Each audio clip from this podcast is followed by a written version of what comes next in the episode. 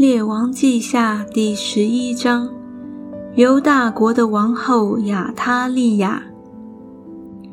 亚哈谢的母亲亚他利亚见他儿子死了，就起来剿灭王室。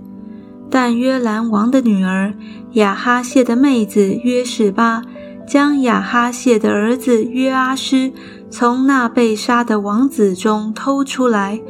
把他和他的乳母都藏在卧房里，躲避亚他利亚，免得被杀。约阿施和他的乳母藏在耶和华的殿里六年。亚他利亚篡了国位。第七年，耶和耶大打发人叫加利人和护卫兵的众百夫长来，领他们进了耶和华的殿，与他们立约。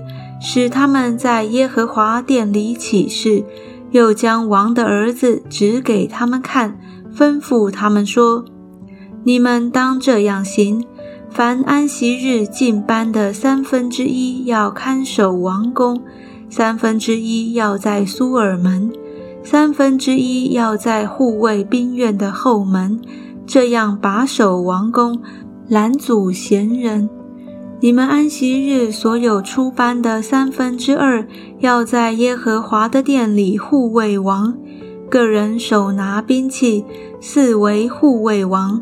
凡擅入你们班次的，必当致死。王出入的时候，你们当跟随他。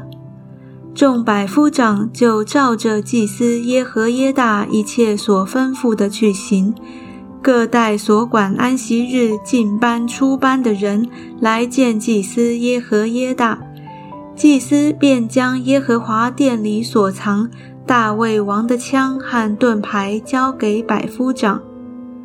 护卫兵中各拿兵器，在坛和殿那里，从殿右直到殿左，站在王子的四围。祭司领王子出来。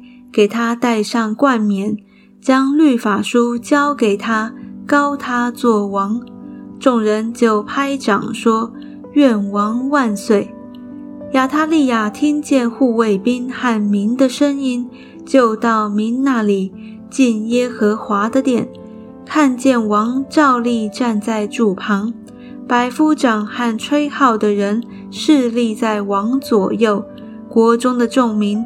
欢乐吹号，亚他利亚就撕裂衣服，喊叫说：“反了，反了！”祭司耶和耶大吩咐管辖军兵的百夫长说：“将他赶出班外，凡跟随他的，必用刀杀死。因为祭司说，不可在耶和华殿里杀他。”众兵就闪开，让他去。